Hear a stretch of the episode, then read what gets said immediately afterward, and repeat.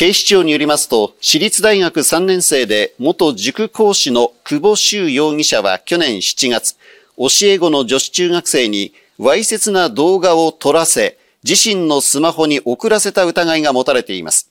女子中学生は久保容疑者に人間関係について相談していたところ、わいせつな行為について興味あるなどと話すようになったということです。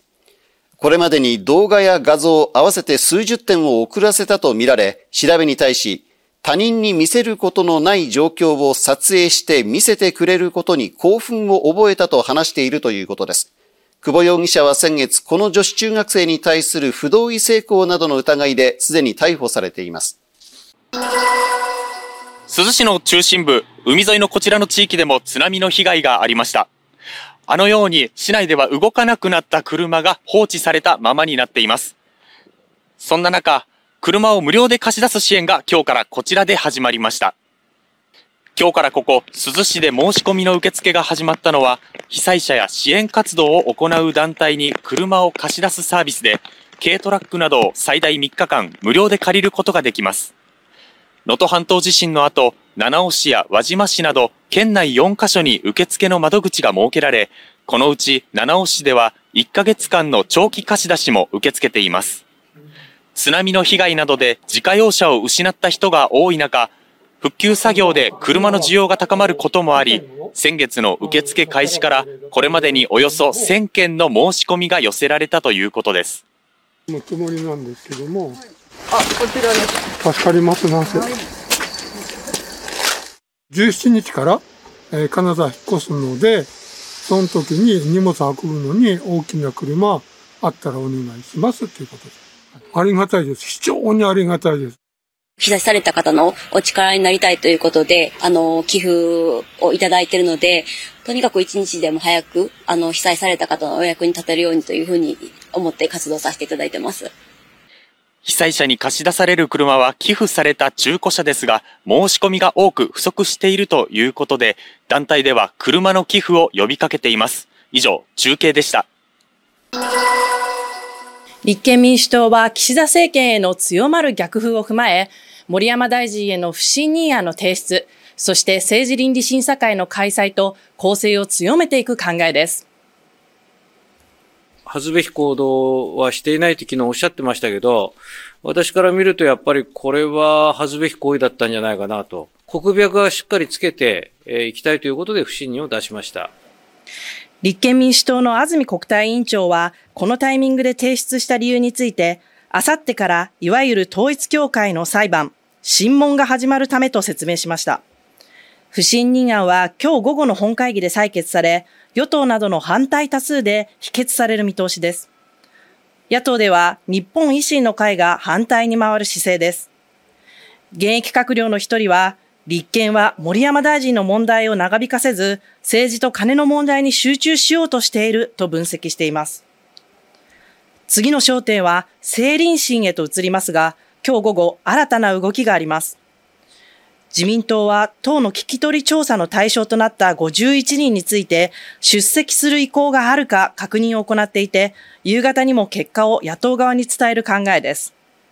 ただ、伝える中身についてある政権幹部は、51人の意向を確認し伝えたら野党に追及材料を与えるだけ。伝えるのは受ける人数だけで十分と指摘するなど調整が続いていて、中身次第では野党のさらなる反発を招く可能性もあります。捜査関係者によりますと、埼玉県の高校の元教諭、岩淵智也容疑者は、去年7月上旬、当時勤務していた高校の10代の男子生徒に、体を触るなどのわいせつな行為をした疑いが持たれています。岩淵容疑者は、進路指導の名目で男子生徒を呼び出し、犯行に及んだとみられ、学校関係者への聴取などから関与が浮上したということです。岩淵容疑者は先月、別の男子生徒にわいせつな行為をしたとして逮捕されていました。岩淵容疑者は在職当時合唱部の顧問で、合唱部は全国大会の常連校として数々の実績を残しています。関係者によりますと文化庁は解散命令請求を受けた宗教法人の財産の監視強化などが盛り込まれた特例法に沿って、世界平和統一家庭連合、いわゆる統一協会を指定宗教法人に指定する意向を固め、教団側に16日に通知したということです。今後、運用基準にのっとり、来月1日を期限として、教団側に弁明の機会を与えた後、宗教法人審議会に諮問した上で、指定を行うか正式に決定することになります。教団が指定宗教法人に指定された場合、不動産を売却した際に国に通知することや、財産目録を3ヶ月ごとに提出することなどが義務付けられることになります。警察などによりますと、東京の小平市立花小金井小学校校長の高橋義智容疑者は、去年5月、埼玉県新座市の商業施設で、10代の女子中学生に体を触るなどのわいせつな行為をした疑いが持たれています。高橋容疑者は、友人2人と商業施設で遊んでいた面識のない女子中学生に対し、突然犯行に及んだとみられ、事件後、友人らと一緒に女子中学生が交番に相談し、事件が発覚したということです。調べに対し、触っていないと思うと容疑を否認しているということです。国営の朝鮮中央通信は今朝、プーチン大統領から金正恩総書記へロシア産の専用の乗用車が送られたと報じました。専用車は18日、ロシア側から金総書記の妹、ヨジョン氏を通じて贈呈されたとしています。贈呈された詳しい場所については明らかにされていません。